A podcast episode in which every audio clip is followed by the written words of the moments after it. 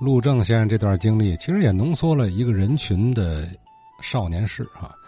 哎，他从这个军便服入手，练就了裁缝的好手艺，是吧？连军帽都能做，都给送同学了，是吧？你看这身衣服啊，那时候那就够意思了。哎，你要有这么一身装扮，那很有可能就有同学朋友找你借呀。张玉成张先生赶上过这事儿。老天津卫的居民呐，过去啊有些东西借了可以不还，但是呢，有些东西借了马上要还。这是三岁小孩都知道的事儿，没嘛可讲的。但是，要是加上“赶紧”这个词儿，就有点说头了。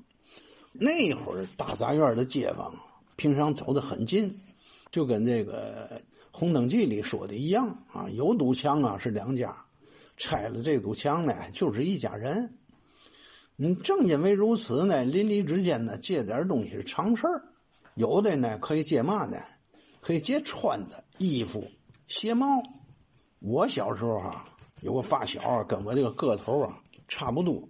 当时他家里呢就是条件差点我那年呢刚从部队回来，穿着这个复员军人的衣裳，拿四个兜军帽。结果呢，他有一天就到我那去了。大哥，我有点事儿，麻烦你。我说嘛事儿？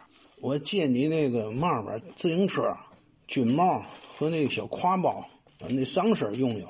那时候，咱多说一句，那要是抢军帽，那个年份就能判你几年刑。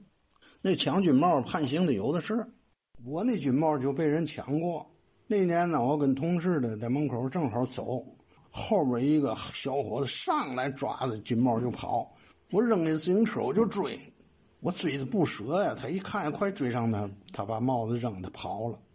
这是题外话了，咱接茬说这个。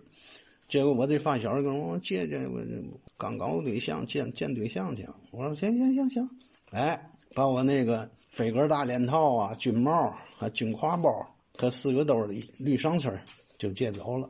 这个你借走了，你马上就得还我，晚上回来了就还我。你不然的话，我我第二天上班，我没自行车，我怎么上班？借人家东西啊，你赶紧得还。你到现在也是，特别是钱，过年啊。你给人家拜年去了，借完钱呢不还，过年哎我拜年了，人说了二哥，不用那么多事儿啊，咱用不着拜年，你把那钱呢，到时候你还我就行。